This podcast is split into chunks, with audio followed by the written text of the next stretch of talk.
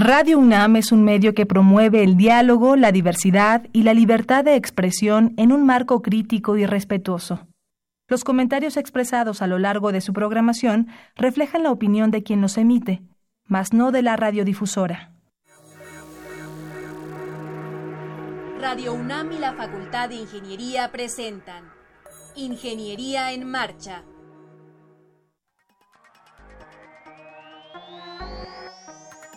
un espacio dedicado a la divulgación del quehacer de la Facultad de Ingeniería. Ingeniería en Marcha. Le informamos sobre las innovaciones tecnológicas y de investigación. Orientamos en temas de autoconstrucción. Presentamos la cultura y las artes. Y compartimos nuestras victorias en el deporte. Ingeniería en Marcha. Un programa pensado para vincularnos con usted. Ingeniería en Marcha.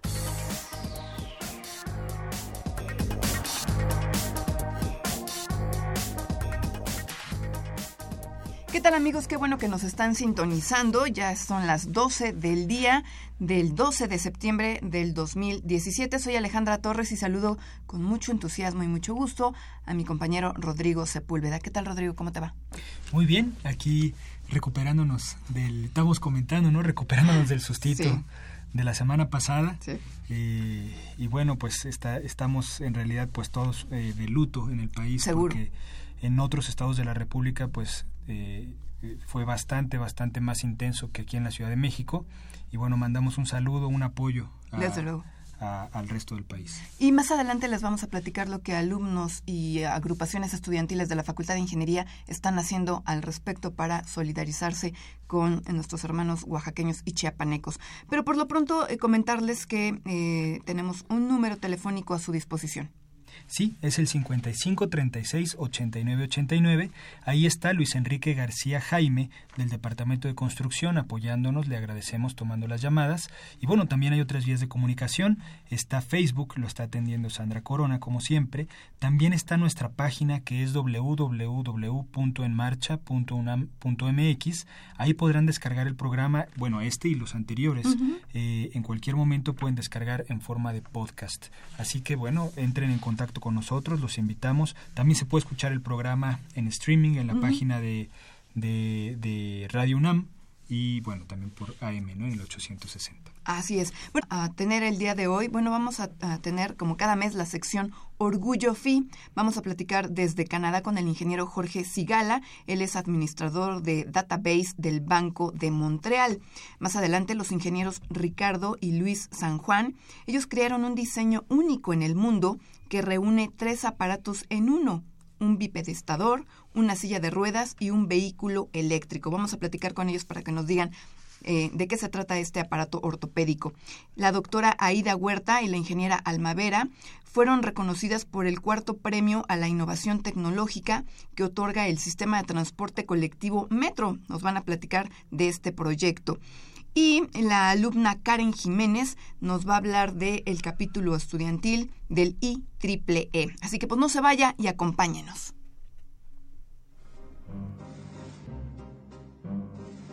Para conocer las novedades editoriales que se publican en nuestro país, no te puedes perder la Feria de los Libros. Escúchalo todos los lunes a las 14 horas por el 860 de AM.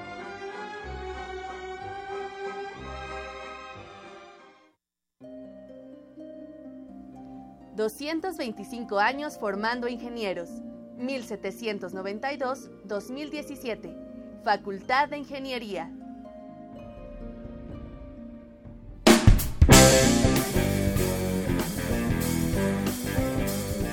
La Facultad de Ingeniería les dio herramientas y los acercó al conocimiento, la cultura, el arte y el deporte, la recreación y los valores. Han sido ellos los responsables de aprovechar lo que la universidad ofreció para que tuvieran una carrera exitosa, una trayectoria personal llena de realización, de satisfacciones que se reflejan en su persona, en su familia, en su comunidad y en México. Ellos son nuestro orgullo FI. Escuche por qué.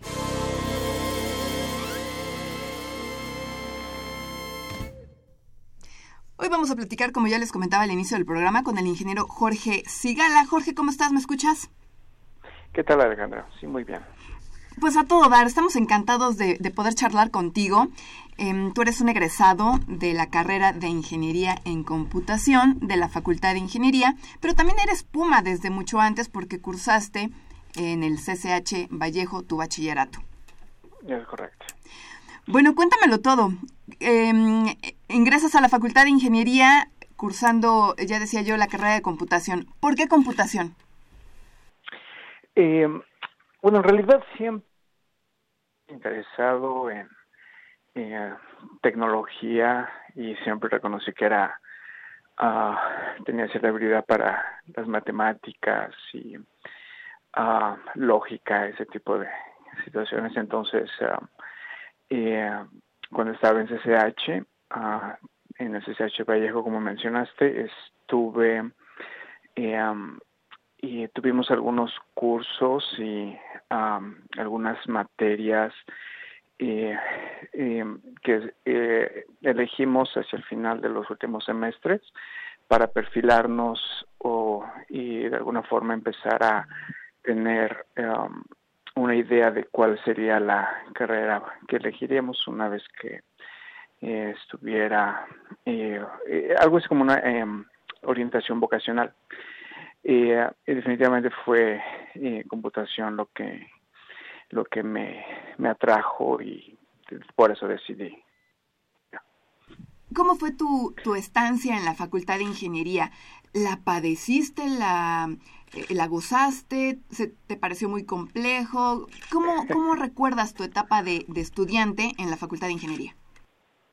Bueno, eso ya tiene algunos años, pero eh, de lo que recuerdo es, eh, creo que fueron los dos primeros años, más o menos, que fueron un poco complicados, tanto por el ajuste del cambio de sistema, Obviamente, como mencionaste, estar en CCH y siendo parte de la universidad, eh, tenía eh, ya el, eh, la idea y, el, la forma de trabajo de la universidad, pero la carga de, de materias y, la complejidad de ellas fue un poquito complicado al principio.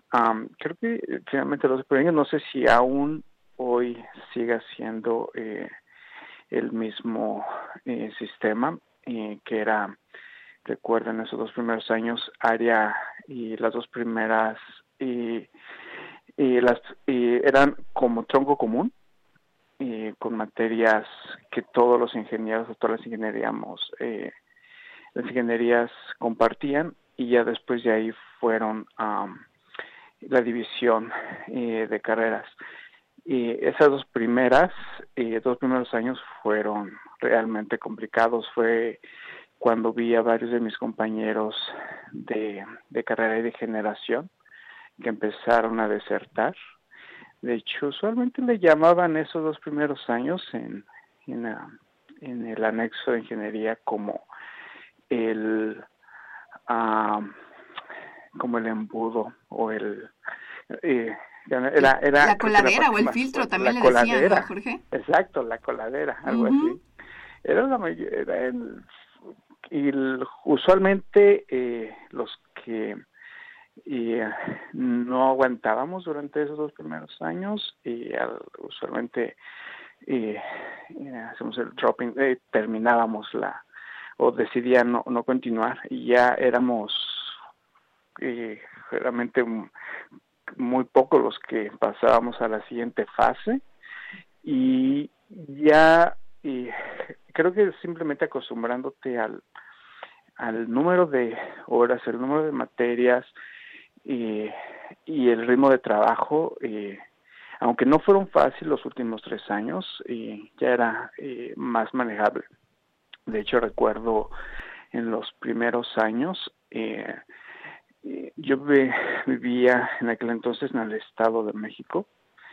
Eh, es más o menos como a una hora, hora y media hacia el norte de la ciudad.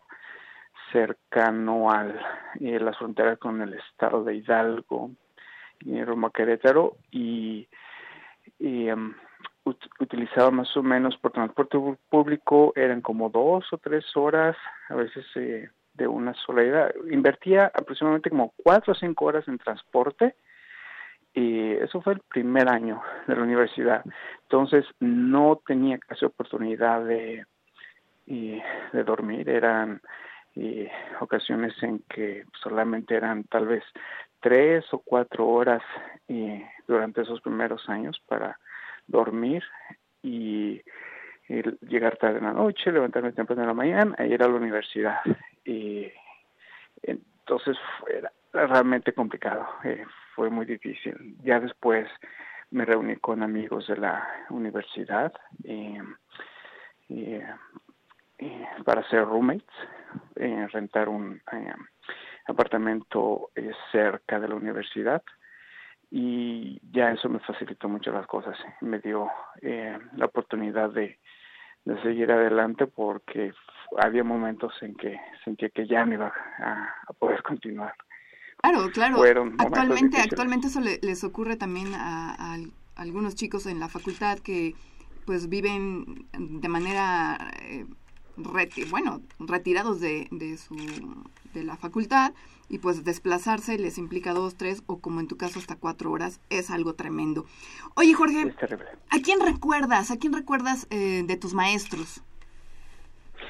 Uh, Eso va a ser muy complicado. no te apures, si te estoy metiendo en un aprieto, vamos a, cambiamos un poco de tema. Háblanos de tu primer chamba. ¿Cuál fue tu primer trabajo cuando ya saliste de la Facultad de Ingeniería? sí, el primer, el primer trabajo que tuve em, eh, fue curioso. y para lo que fue el último año de la carrera, fue cuando se dio esta... Y y la huelga en general que tuvimos en la universidad, que duró casi un año, y eso fue por ahí del año 2000. Y creo que con eso ya estoy. en el año, fue en el año 1999, Jorge, exactamente. no andabas tan mal. No estaba tan perdido. Sí. eso fue en el año 99. Entonces, y en aquel año todavía no completaba el 100% de créditos de la carrera eh, pero fue una época muy complicada, difícil, uh, y, en el que era la incertidumbre, no sabíamos la mayoría de nosotros qué hacíamos, qué íbamos a hacer. Algunos tomábamos clases extramuros, intentando continuar con clases, esto, pero y, ya era muy complicado. Entonces, en ese momento, eh, tuve la invitación de uno de mis maestros de, de la universidad eh, y que tenía su compañía eh, eh, privada y nos invitó a, trabajar a, algunos de, mis compañeros. Y a mí yo acepté el, la oportunidad y estuve trabajando algunos meses con él ya cuando se eh, reanudaron las clases en la universidad y empecé a, a tomar algunas clases al mismo tiempo que ya empecé a trabajar. Eso ya fue una, una transición un poquito complicada porque estaba a su vez que terminando las materias ya y cuando ingresé a trabajar al principio fue como part-time y, y después fue el tiempo completo eh, ya la segunda eh, eh, fue alguna forma como becario eh, cuando entré en este primer trabajo. Y fue una compañía era una compañía de sistemas pequeño. Y después de eso ya fue en una compañía un poco más grande multinacional que es una firma reconocida de base de datos al en aquel entonces que se llama Cybes eh, de México y de ahí en adelante ya empecé eh, con mi carrera profesional la mayoría de eh, de ellas con compañías multinacionales y siempre en el en el área de tecnología de información o eh, lo que ellos le llaman el outsourcing de IT de information technology y usualmente siempre en el área de base de datos que es lo que con lo que empecé el el área de especialidad que eh, tomé cuando estaba al final de los últimos años de la universidad y que hasta entonces sigo como administrador de base de datos. Oye Jorge, actualmente estás trabajando en una empresa financiera, eh, trabajas en el Banco de Montreal. ¿Qué haces ahí y desde cuándo? Eh, hace ocho años que decidí mudarme de la Ciudad de México, donde estuve la mayor parte de en mi tiempo como universitario y ya en mi vida profesional. Y fue hace ocho años, en el 2009, que emigré de la Ciudad de México y del país a la ciudad de Toronto, en Canadá. Eh, pero en el banco, el Banco de Montreal, como mencionas, he estado trabajando, eh, ya son seis años, desde el 2011, y es actualmente como uh, senior eh, eh, Database Administrator, eh, administrador de base de datos. Eh, la especialidad es eh, Oracle actualmente, pero por mi experiencia en otras áreas de tecnología con otros manejadores de base de datos, que es Sabes, como mencioné, que fue la primera compañía para la que trabajé. durante mi experiencia profesional estuve eh, en contacto con otras tecnologías como el SQL Server de Microsoft. Y, eh, bueno, todo eso eh, aumentó mis credenciales para poder estar en el área de producción. Estoy como um, soporte de la producción para una de las áreas del banco que se llama Capital Markets, que es algo así como los corredores de bolsa o algo así en, en, en el área del, del banco. Y la posición que yo tengo es el soportar eh, la o administrar las bases de datos para en el área de producción para estos um, corredores de bolsa o traders, que como le llamamos. Eh, Oye, Jorge, pero es administrar bases de datos enormes, porque entiendo que el Banco de Montreal tiene como 10 millones de clientes. Sí, de hecho, el Banco de Montreal es uno de los cinco mayores bancos en Canadá, y que son y, básicamente, y dependiendo del, área en el que estamos, por ejemplo, el, el área que yo soporto, que es Capital Markets, y el banco es, tiene el rating o está em, posicionado en la como el segundo banco más grande en Canadá después de el Toronto Dominion Bank. Y em, ciertamente las eh, por la naturaleza de las eh, transacciones que hacemos y el número de clientes em, que realizamos y las bases de datos son inmensas. De hecho tenemos algunas bases de datos eh, que soportan otro tipo de tecnología. Eh, en este caso utilizamos un eh, motor de base de datos que es, o appliance, como se le llama, que pertenece a IBM, que se llama Netisa. Este es un appliance que es el, el hardware junto con el motor de base de datos que está basado en, en SQL. En SQL. Este es una tecnología muy similar o comparada con algo que ofrece también Oracle, el gigante de base de datos y ahora también pues que ha comprado muchas otras compañías como Sun, eh, Solaris y todas esas. Eh, ellos ofrecen otro otra tecnología eh, similar que se llama Exadata. Y es no solamente el software, sino también el hardware todo embebido. Y es algo similar que tenemos en el banco, pero se llama Netisa y son eh, bases de datos gigantes. Y por la naturaleza de, y las necesidades de, eh, de nuestros clientes tienen que ser eh, transacciones que se tienen que realizar y responder eh, solo en fracciones de segundo. Ah, como te imaginarás, y algunas de esas transacciones son multimillonarias y es solamente el tener un problema eh, de comunicación o de transacción, eh, si se vuelven lentas en solo unos cuantos segundos, se pierde la oportunidad de realizar eh, alguna transacción de, de millones de dólares y dada la criticidad de eso se necesita tener eh, tecnología de punta, eh, poder manejar transacciones eh, gigantescas y miles de millones o megas o teras de, de datos y transacciones. Oye Jorge, aparte de ser un buenazo administrando las bases del Banco de, de Montreal, pues también te gusta el baile, ¿no? Y estás en el ballet folclórico Puro México. Es correcto. ¿Qué haces ahí? ¿Cuándo te vas a presentar? Es una de mis pasiones. Bueno, te comento brevemente lo que es mi, historia y la y mi exposición a el, ballet, el, las danzas regionales o la danza folclórica en México. Y siempre fue, digamos que una pasión mía desde pequeño, desde que estaba en la primaria, la secundaria, siempre participaba en año con año en los festivales tradicionales eh, y presentar que llamamos los bailables y todo eso.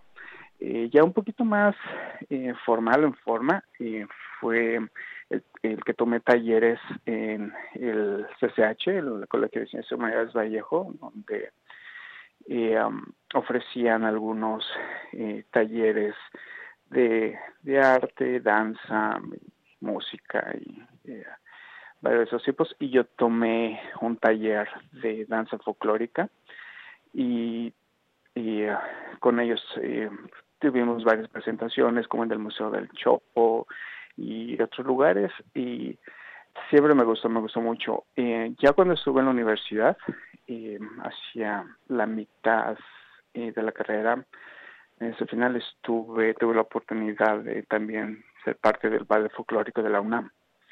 estuve con, con ellos algunos años. desafortunadamente cuando ya inicié eh, mi vida de, trabajo cuando ya estuve en el, mercado laboral y con toda la eh, la dificultad en cuanto a los tiempos de trabajo y las cargas de trabajo ya no pude continuar. Eh, cuando emigré a Canadá, siempre es una transición difícil como emigrantes tenemos eh, pasamos por una serie de eh, etapas transiciones aquí en Canadá. Se ofrecen muchos programas eh, para lo que llaman newcomers y los recién emigrados al país que usualmente es entre los tres primeros años y cinco años. Ellos estiman en sus estudios que es usualmente el tiempo que lleva a alguien que recién llegó al país para entender, eh, adaptarse a la cultura, a entender los sistemas, etcétera. Y fue precisamente el tiempo que me llevó eh, a mí. Y eh, hay un tiempo en el que, y al menos así me pasó a mí, y ya cuando he estado compartiendo mis experiencias con, con otros paisanos por acá, y tenemos esa nostalgia de nuestro país y nuestra cultura, nuestra gente, el idioma, eh, y a mí me, me pegó muy fuerte y yo buscaba estar en contacto nuevamente con mi comunidad y, um, afortunadamente eh, encontré a eh, algunos grupos de danza por aquí y ya he estado con ellos y aproximadamente los últimos dos años eh, entonces fue el retomar una de mis pasiones y estoy encantado. Eso realmente sirve, eh, como mencioné, solamente para estar, no solo estar en contacto con, eh, con mi cultura y con el idioma y la gente, sino que también balancea un poco mi vida en cuestiones sociales, el, el tener una actividad que me desconecta del trabajo, que me permite manejar el estrés, que llega a ser bastante fuerte en el trabajo, y eh, que además, y finalmente también me mantiene activo. eh, no soy muy dado mm, a, a, tener ningún otro tipo de actividad física, ejercicio, ir al gimnasio, nada de eso. Me parece muy aburrido. Con eso, ¿no, Jorge? ya, con, ya con estar bailando, zapateando, con eso tienes. Jorge, nos ha encantado, hemos disfrutado muchísimo tu charla, pero lamentablemente el tiempo se nos está agotando. Y solamente queremos agradecerte que, que hayamos charlado brevemente contigo desde Canadá, que nos hayas compartido tus experiencias. Y pues ojalá que la vida nos ponga más adelante eh, nuevamente eh, juntos a través de esta línea telefónica o si vienes a México, pues nos encantará tenerte en la cabina. No, muchísimas gracias Alejandra por invitarme. Es un honor el, el que me, me hayas eh, escogido para, para esta entrevista y compartir mis experiencias. Les agradezco mucho y cuando ande por México, pues ojalá que tengamos la oportunidad. ojalá que sí. Bienvenidos a Canadá. Muchas gracias, un abrazo hasta allá. Muchísimas gracias, Alejandra, que tengas un gran día. 225 años formando ingenieros. 1792-2017. Facultad de Ingeniería. Estás en Ingeniería en Marcha el programa radiofónico de la Facultad de Ingeniería. Si deseas escuchar el podcast del día de hoy y los de programas anteriores o descargar el manual de autoconstrucción, entra a nuestra página www.enmarcha.unam.mx.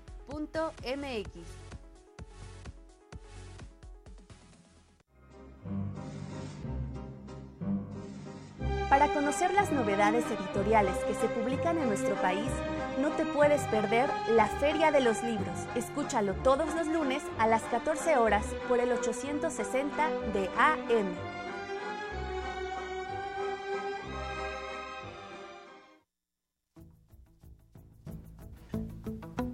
Les compartimos que en el portal web de la Facultad de Ingeniería se han publicado los documentos acuerdo por el que se establecen políticas institucionales para la prevención, atención, sanción y erradicación de casos de violencia de género en la Universidad Nacional Autónoma de México.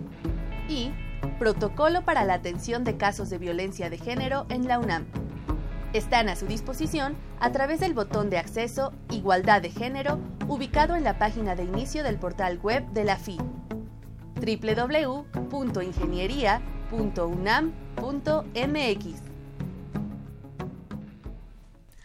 Estamos de regreso con ustedes amigos y ahora nos acompañan o nos acompaña en cabina y vía telefónica dos hermanos brillantes de la Facultad de Estudios Superiores Cuautitlán, Ricardo San Juan y Luis San Juan. ¿Cómo estás Ricardo? ¿Qué tal? Muy bien, gracias. Qué bueno. Eh, eh, bueno, ellos diseñaron, eh, crearon un diseño único en el mundo que reúne tres aparatos en uno un bipedestador, que es una estructura que permite al paciente ponerse en pie, una silla de ruedas y un vehículo eléctrico se pueden usar por separado o en conjunto. Y nos vienen a, nos vienen a platicar pues un poco de este de esta creación. Y a lo mejor un poquito antes de que nos hables eh, sobre eso conviene que nos platiques bueno pues qué carrera estudiaste y tu hermano eh, si es del mismo, eh, digamos, la estudiaron juntos, por separado, son gemelos, no lo sé. este, sí, bueno, yo estudié, estoy terminando ingeniería en telecomunicaciones, sistemas y electrónica. Mi hermano está terminando lo que es ingeniería mecánica eléctrica y pues cada quien estudió una ingeniería por separado. Eh, y bueno, este, ahora sí que cada quien se ha desempeñado en su, en su área y ahorita pues, estamos conjugando todos los conocimientos para generar este, este equipo. ¿Pero cómo surgió el proyecto o, cuál fue la idea? Y... Bueno, antes que, que todo, eh, en algunas noticias salen que queremos un bipedestador móvil. Nosotros no diseñamos, no, no inventamos un bipedestador móvil. La palabra como tal ya existe, entonces lo que nosotros hicimos fue integrar distintas tecnologías que previamente ya habíamos trabajado y le damos un objetivo. El objetivo es de crear un sistema de bipedestación para una paciente. Una paciente de una amiga de la preparatoria del estado de Oaxaca. Eh, ahora sí que viendo un poco más esto de forma cronológica, eh, nosotros eh, conocimos a, mi amiga, a Yunuen, eh, desde la preparatoria, desde ahí pues cada quien tomó su rumbo y después se contactó de nuevo con nosotros presentando el proyecto de su paciente. En este caso quería ayudar a esta, a esta niña a que pudiese estar de pie, nos contactó por ser ingenieros y nos pidió que hiciéramos un bipedestador pues de acuerdo a las medidas de su paciente en base al caso clínico que ya había generado ella. Y bueno, así fue como surgió la idea, nos, no, lo presentó, nos dijo, es, ahora sí que es nada más es por ayudar, quisiera que ustedes me echaran la mano para que pudiésemos este, crearle un aparato más económico de los que están en el mercado, porque es muy difícil acceder a este tipo de equipos por el costo tan elevado. Nosotros dijimos, claro, adelante, vamos a trabajar. Entonces empezamos a trabajar en base a, a, las medidas de, de, la niña y en base a los estándares que había en ese, en ese entonces sobre lo que es un bipedestador. Pero bueno, haciendo una investigación exhaustiva por parte de nosotros, por parte de mi hermano y yo, eh, nos dimos cuenta de que hay distintas eh, tecnologías, distintos avances que se han generado y algunos de estos ah, avances coincidían con equipos o con tecnologías que ya habíamos usado y que ya habíamos diseñado previamente. Entonces reestructuramos la idea y se la propusimos a, a a nuestra amiga, le dijimos, mira, esto se puede hacer, lo que nos propone se puede hacer, pero podemos dar un plus, podemos entregarle algo que le beneficie más, algo que le ayude a hacer su día a día de una mejor forma. Eh, integrando las tecnologías y los proyectos que ya habíamos trabajado previamente con mi hermano y bueno, empezamos a desarrollar, a diseñar desde cero mi hermano y yo un nuevo equipo integrando estas tecnologías para que pudiese tener la facilidad de tener una bipedestación. Lo que es bipedestación es simplemente ponerse de pie, pararse, estar en, de forma vertical. Eh, no, eh, no, es un exoesqueleto, tampoco vamos por ahí. El exoesqueleto es mucho más complicado, eh, involucra mucho más este equipo, mucho más conocimiento, más inversión. Entonces no es un exoesqueleto, solamente es un equipo que la pone de pie. Pero nosotros quisimos conjugar tres elementos, tres elementos que ya habíamos trabajado, que es un triciclo motorizado, lo que es este un sistema de elevación, sistema de frenos, varios sistemas que incorporan a lo que es ahorita la silla de ruedas y la bipedestación, que es un solo equipo que hace las dos funciones, lo de una silla de ruedas y lo de un bipedestador.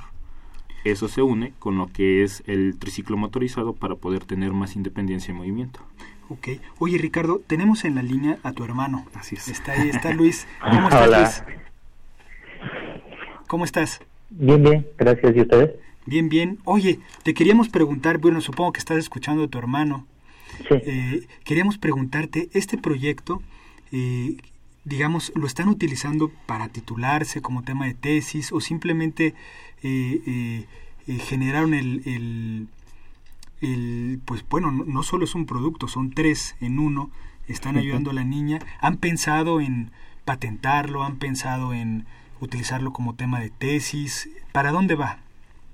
Bueno, primero siempre ha sido una idea, uh, ¿cómo llamarla? Altruista.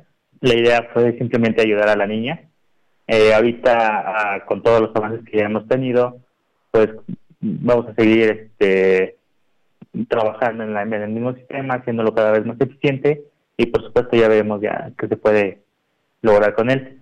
En cuanto a lo de la patente y todo eso, bueno, es algo que estamos ya este, analizando, viendo y este, pues realmente ahorita estamos más interesados en que la niña eh, tenga el bipedestador, ver cómo es su evolución con él y nada, seguir trabajando para hacerlo más eficiente.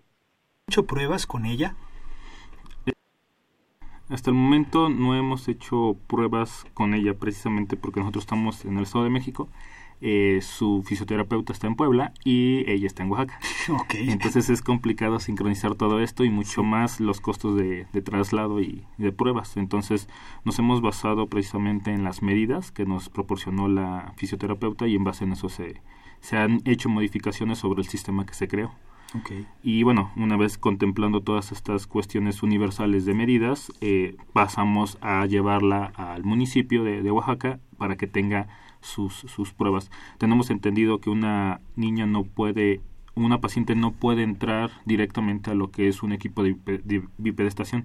Necesita un tratamiento y necesita, y necesita mucho tiempo para acoplarse a este nuevo equipo. No puede usarlo de un día para otro. Entonces se entrega y se empieza a generar terapia con la niña y con el equipo para que se vayan acoplando ambas, ambas partes. Oye Ricardo, ¿y cómo fue la selección de los materiales? Porque la zona donde vive esta chica en, en Oaxaca tiene ciertas eh, particularidades. ¿Cómo seleccionaron los materiales? Bueno, ahí fue un trabajo más exhaustivo por parte de mi hermano. Él es el que es mecánico eléctrico. O sea, ya le echaste la bolita. A ver, entonces que, Luis nos conteste. Eh, bueno, en sí nosotros eh, tomamos una gama de, materiales, ¿no? Y le dije, bueno, existen estos materiales, estos son los que podemos financiar, porque hasta cierto punto alguien que tenía que ver toda la parte de logística de, de, materiales, de inventario y demás, entonces le dije, mira, estos son los que podemos comprar. Vamos a hacer pruebas y tú simúlalas en la computadora, diseñalas en la computadora, haz todo lo pertinente para ver cuál de toda esta gama de, de materiales podemos, podemos ocupar que se adapten al presupuesto. Entonces, pues él empezó a, trabajar en ello. Bueno, uh, eh, la idea principal era que el vicepresidente pudiese trabajar en lugares muy abruptos y eh, también teníamos que ver lo de los costos, entonces utilizamos materiales que fueran más apropiados para el lugar en donde se iba a utilizar, al igual que el calibre de estos materiales, de este acero. Por supuesto nos hubiese gustado haber trabajado con aluminio, aleaciones de aluminio, pero eh, tuvimos que ver mucho lo de los costos, ver mucho también lo del mantenimiento en el, en el lugar en donde iba a estar trabajando y bueno, es mucho más fácil que una persona pueda reparar una estructura de, acero a que alguien pueda reparar, una estructura de aluminio o de otros materiales. Entonces fueron varias ideas las que se tuvieron que tomar en cuenta para poder crear el, tanto el chasis principal como el, el subchasis y, y demás estructuras. De hecho, la primer, el primer enlistado que, que, se, que se presentó fue aleación de, bueno, combinación de fibra de carbono y aluminio, pero pues esto elevaba muchísimo los costos, entonces le dije, pues no, no entra dentro del presupuesto, hay que ver qué otros materiales entran y ponernos a investigar en ese aspecto. Oigan, y respecto a lo que, digamos, cuesta un equipo comercial o que sea equivalente a estos tres dispositivos que unieron y lo que ustedes crearon, más o menos, eh, a lo mejor no con un número en dinero, pero sí en porcentaje, ¿no? ¿Cuánto se ahorra o cuánto representa esta, esta creación? Bueno, eh, si nosotros nos basamos estrictamente a lo que puede proporcionar el equipo que se incorporó, eh, estamos, estamos diciendo que abarcamos un 20% de lo que cuesta un equipo comercial. Estamos diciendo que se ha disminuido muchísimo el un 70, un 75% de los costos comerciales. Estamos hablando que el equipo costó alrededor de 35 mil construirlo y un equipo comercial, considerando todas las características que proporciona, estaría alrededor de los 200 mil. Ok, muy interesante. Muy. Luis, algo que nos quieras agregar donde quiera que estés.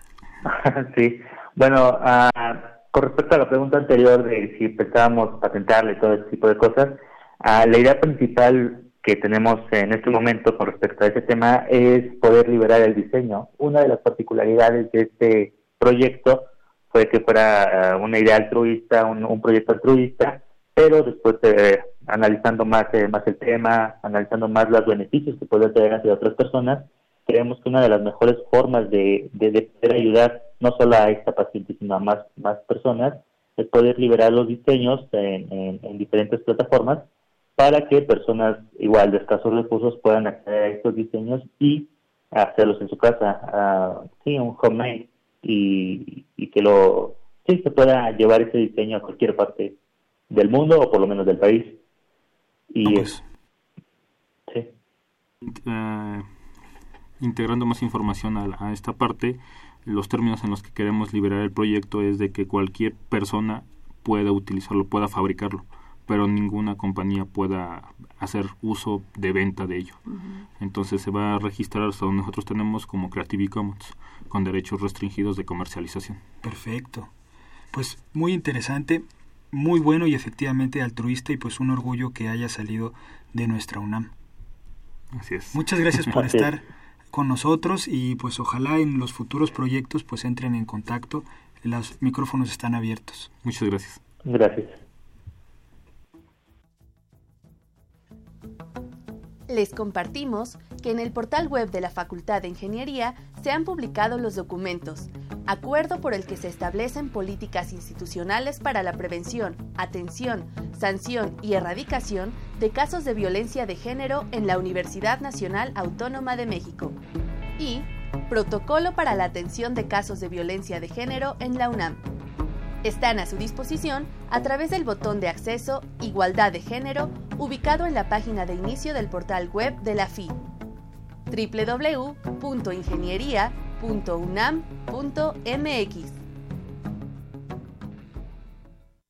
Estás en Ingeniería en Marcha,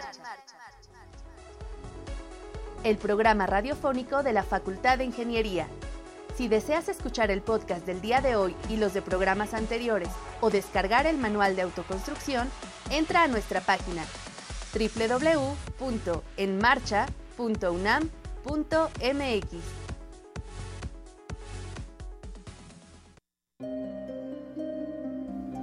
225 años formando ingenieros. 1792-2017. Facultad de Ingeniería. Bien, está con nosotros la doctora Aida Huerta y la ingeniera Alma Vera. Ellas fueron reconocidas con el con el cuarto premio a la innovación tecnológica, ingeniero Juan Manuel Ramírez Caraza, que otorga el sistema de transporte colectivo Metro en la categoría de proyectos terminados. Bienvenidas, ¿cómo las encuentran? Muy, bien, gracias. Buenos días. Muchas gracias, Ale. Pues yo creo que muy, contentas, ¿no? Muy felices. Bienvenidas. Muchas gracias. Alma, ¿de qué se trata este modelo de simulación? Háblanos del proyecto. Bueno, se trata de evacuar a las personas de la estación Pino Suárez para encontrar los, los cuellos de botella en la estación y además hacer una propuesta de acciones preventivas y correctivas dentro de esta estación para que puedan fluir de mejor manera las personas y sobre todo salvaguardar su seguridad. Claro. ¿Es evacuar a las personas en caso de sismo? Sí. Platícanos eh, cómo fue el proceso de tu investigación, qué es lo que propones. Ah, bueno, eh, primero se construye el modelo de la estación Pino Suárez y posteriormente, bueno, yo utilicé la metodología de la doctora, que es la metodología Mosascom, y eh, construimos un modelo de simulación, primero un modelo conceptual y después eh, es un modelo basado en agentes y de ahí con los resultados que obtuve del modelo di una propuesta de acciones que son una serie de acciones preventivas y una serie de acciones correctivas. Dentro de las acciones preventivas se encuentra una mejor señalización de la estación. Em, mm, un momento. ¿eh? No, sin problema.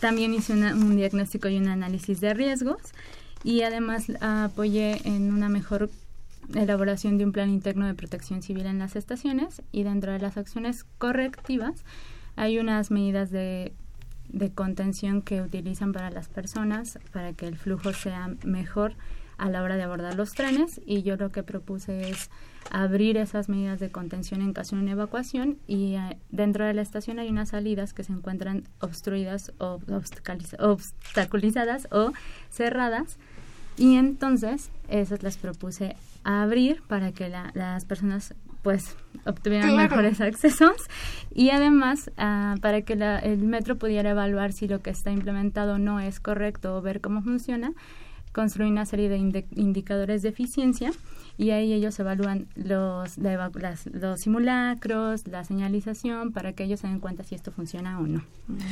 Platíquenos eh, en qué consiste, bueno, nosotros ya los escuchas, en qué consiste este modelo de simulación. ¿Es un modelo computacional? Eh, ¿Se ve gráficamente cómo van los monitos saliendo, entrando? ¿Y qué pasa, digamos, en un caso como este, que es sismo, que todo mundo entramos en un estado de conducta extraña, ¿no?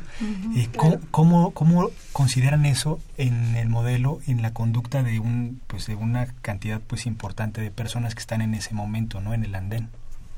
Sí, eh, bueno, eh, de hecho los modelos de simulación los implementamos con un software que es apropiado para manejar todo este tipo de modelos. Eh, las personas sí, evidentemente también las modelamos, modelamos su comportamiento, que eso es lo, yo creo que parte de lo más interesante, sí, y efectivamente podemos ver cómo se van moviendo las personas y cómo puede influenciarse también su comportamiento.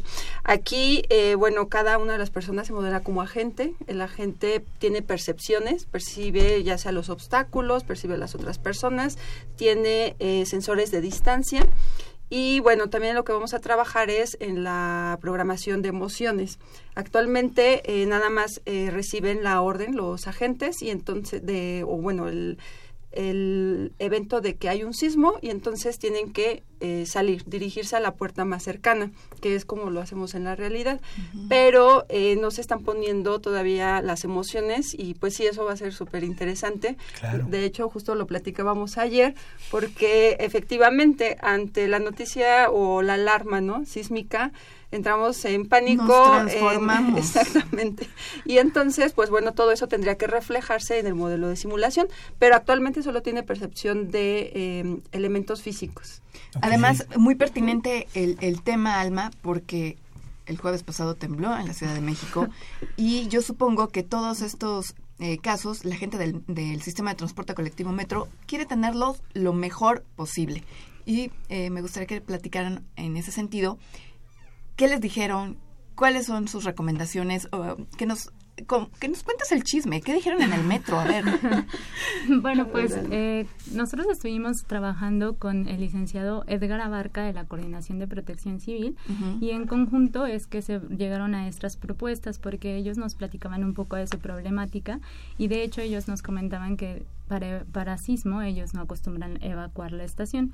Sin embargo, este modelo les ayudó en su toma de decisiones porque ellos sí evacúan para cuestiones de humo o bien cuestiones de inundación ahora que tan sonado está. Y también cuando hay un suicidio que bueno, la doctora y yo platicábamos ayer eh, sobre que cada situación es distinta y no es lo mismo evacuar ante una inundación en donde las personas pueden caminar con tranquilidad y salir a cuando el humo pues ya te está afectando y puedes desmayarte o, o, algo de estas situaciones, ¿no? Entonces, bueno, eh, ellos nos comentaban muchas situaciones de estas y platicamos, nos, me mandaron, me escribieron una hoja en donde decían que mi modelo les funcionaba, que estaban de acuerdo y que lo podían aprovechar para distintos casos.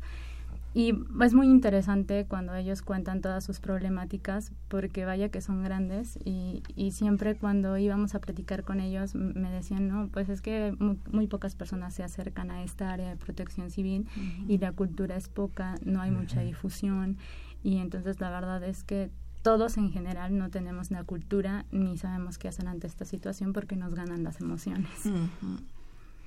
Aida, justamente eso, eso va a ser lo difícil, ¿no? Eh, lo que ya mencionamos anteriormente, modelar las emociones. A veces ni nosotros sabemos cómo vamos a reaccionar. ¿Cómo lo van a, cómo lo van a hacer? Sí, de hecho, bueno, el, eh, la Coordinación de Protección Civil nos ofreció proporcionarnos los datos. Evidentemente son videos, videos en donde vamos a observar cómo se comportan las personas, etcétera.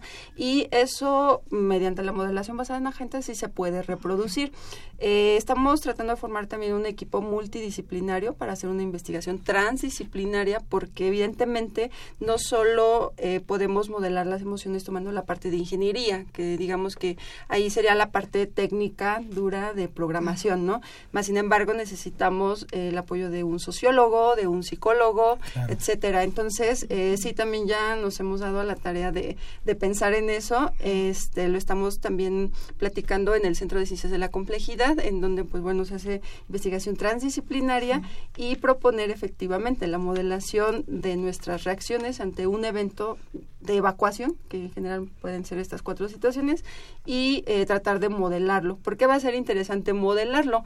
Pues porque para el metro le sirve en la toma de decisiones respecto a las medidas que van a implementarse.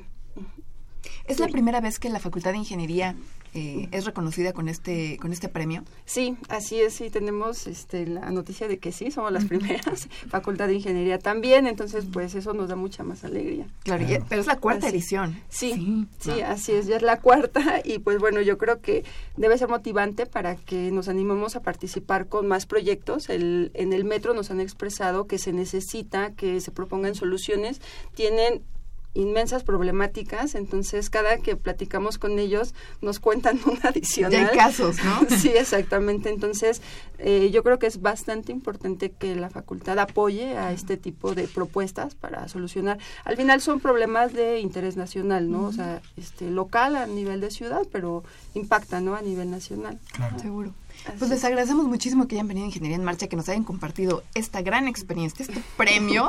y bueno, pues que vengan más, ¿no? Sí, esperemos que sí. De hecho, pues vamos a seguir trabajando en la misma dinámica, apoyando al metro. Y bueno, tenemos otros proyectos por ahí también, entonces pues... Bueno, vamos a pues seguir pues nada más adelantamos que dentro de ocho días vienen otras ganadoras. Exactamente, sí. viene Yasmín, ella también este formó parte del premio. Pues muchísimas gracias. y felicidades. muchas gracias. Para conocer las novedades editoriales que se publican en nuestro país, no te puedes perder la Feria de los Libros. Escúchalo todos los lunes a las 14 horas por el 860 de AM.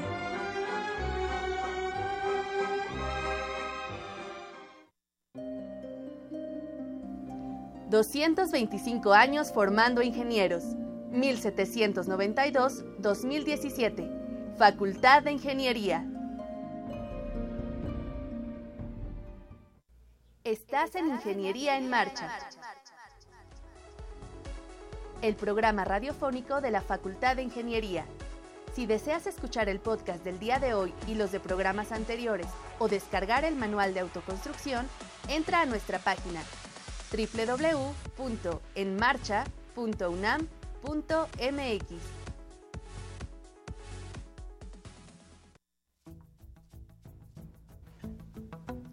Les compartimos que en el portal web de la Facultad de Ingeniería se han publicado los documentos, acuerdo por el que se establecen políticas institucionales para la prevención, atención, sanción y erradicación de casos de violencia de género en la Universidad Nacional Autónoma de México y Protocolo para la atención de casos de violencia de género en la UNAM.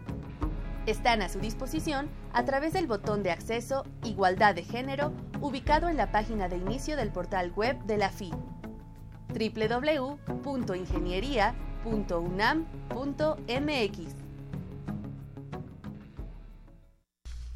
Estamos de regreso con ustedes. Eh, antes de presentar a nuestra siguiente invitada, quiero agradecer la llamada de Luis Fernando Jiménez Fernández. Él nos pregunta acerca de los modelos de simulación en caso de sismo y con gusto se, eh, los ponemos en contacto con la doctora y con la ingeniera. Gracias por la llamada. Y también quiero comentarles que eh, los alumnos y las agrupaciones estudiantiles de la Facultad de Ingeniería instalaron un centro de acopio para apoyar a la población afectada por el sismo del pasado jueves 7 de septiembre se encuentra en la entrada de la facultad que da al estacionamiento que comparte el CELE, la Facultad de Ingeniería y el posgrado de Diseño.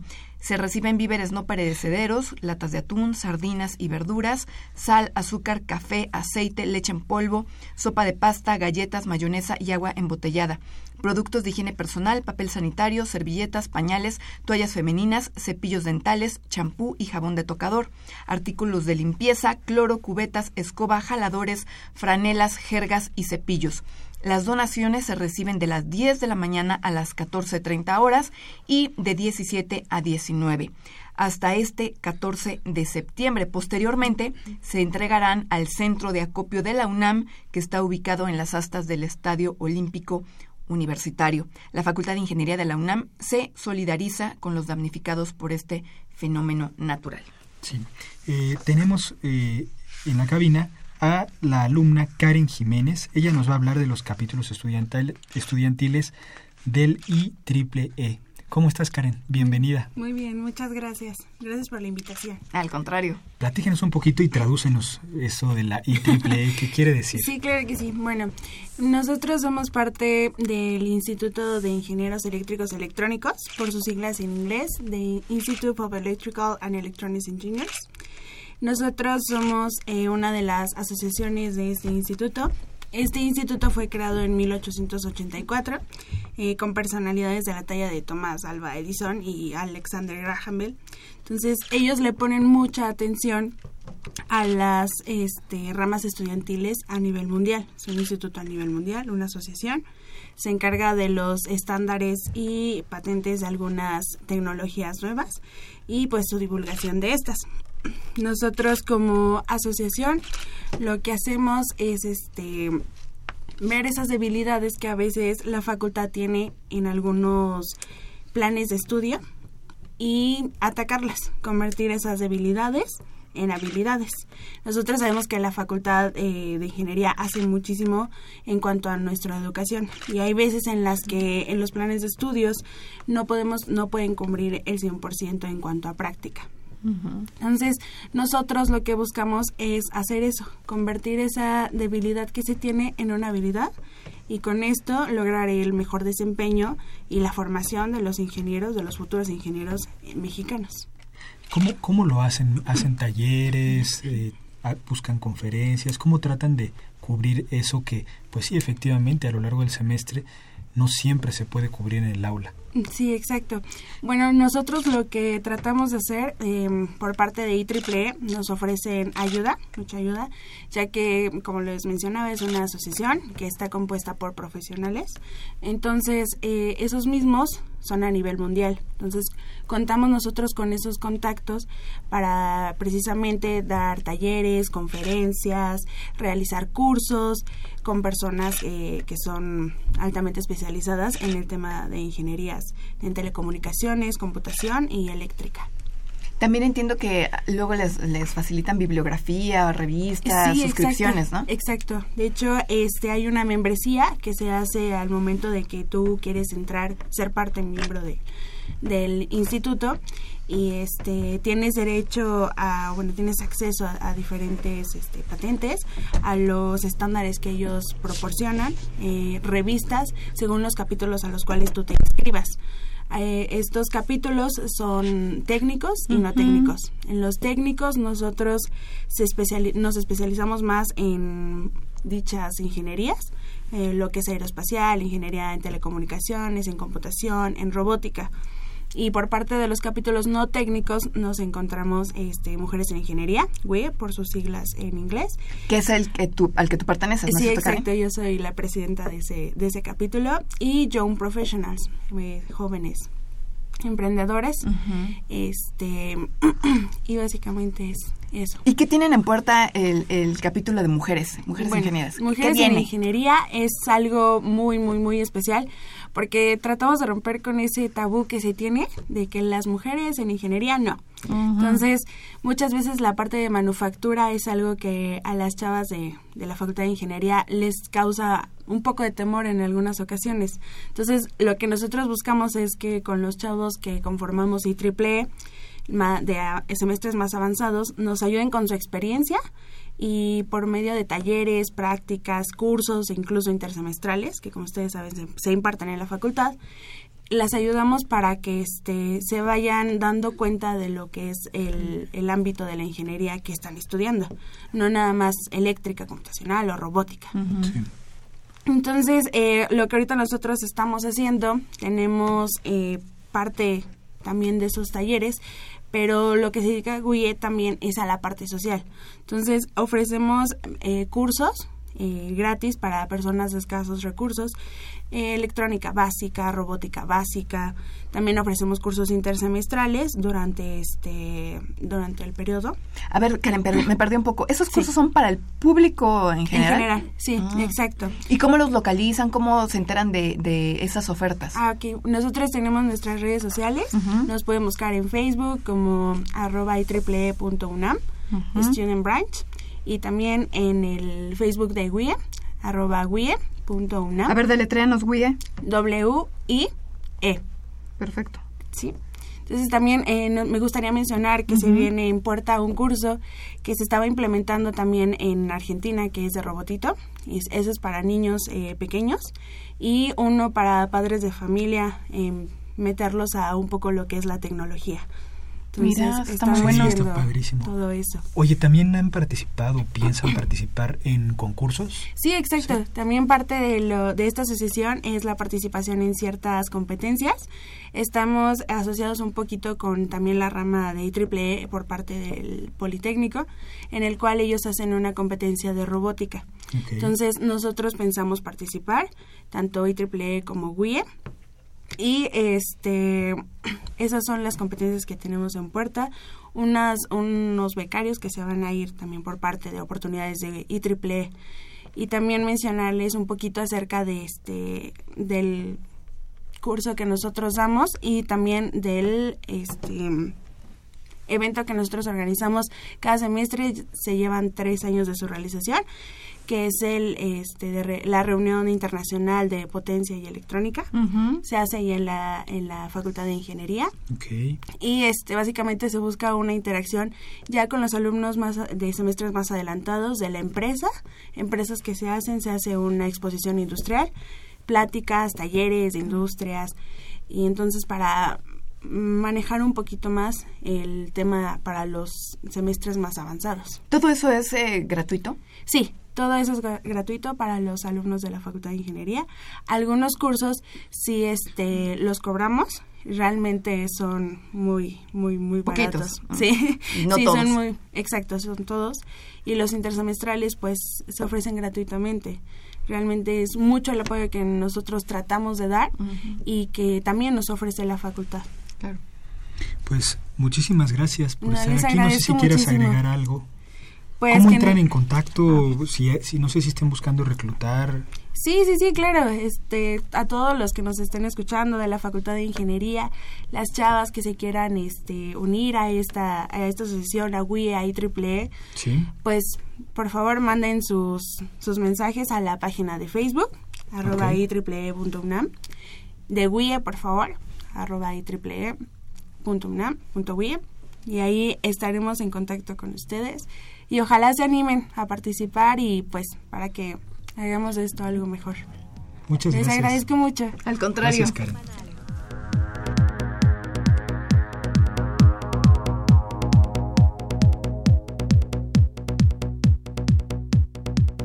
MIT Mastercard llevará a cabo reclutamiento de estudiantes de la Facultad de Ingeniería. Esto será hoy martes 12 de septiembre a las 17 horas en el auditorio Javier Barro Sierra, ubicado en el edificio principal.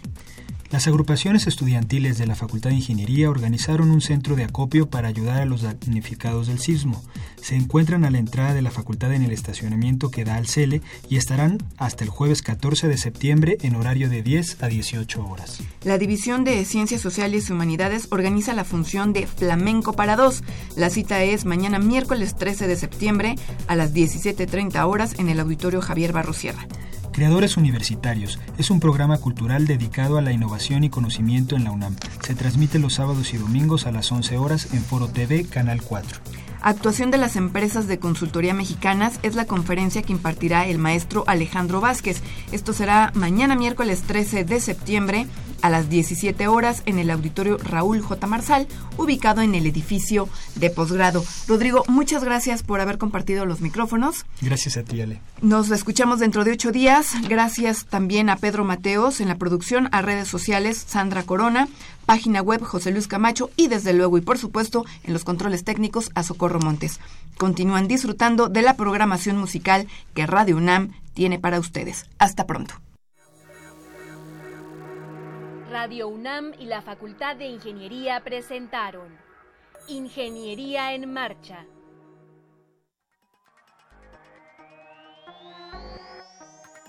Un espacio dedicado a la divulgación del quehacer de la Facultad de Ingeniería.